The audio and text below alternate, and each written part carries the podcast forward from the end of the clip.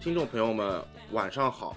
可能晚上好您在收听晚上好本本期节目的时候，并不是晚上，但是晚上好。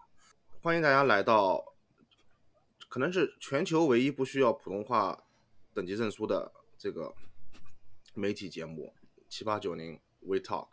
伪媒体，对，反媒体第一个反媒体媒体节目七八九零 We Talk。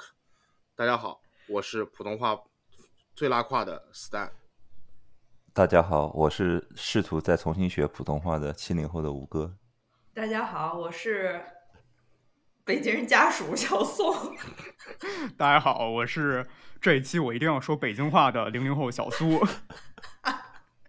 好，这期节目的主题是：北京人的普通话就一定好吗？绝对。啊，那不就是啊？那给大家讲一笑话吧，就是说，哥，我觉得“丫头”这个词儿特好听，北京话特好听，你能不能用北京话 叫丫头？这不是小鱼吗？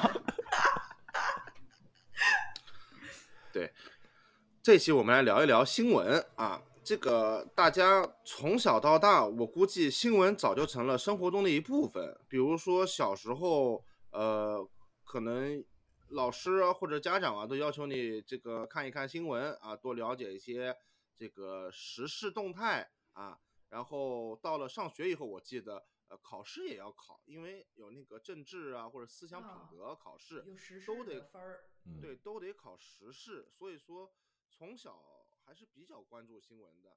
那么我们就从这个地方开始聊起吧，大家说一说在自己的成长过程中，呃，是如何收看新闻，因不可抗力因素，收听本期节目完整音频，请点击页中链接或扫描二维码在线收听。同时，也为您提供了网盘下载链接，为您带来的不便，我们深表歉意。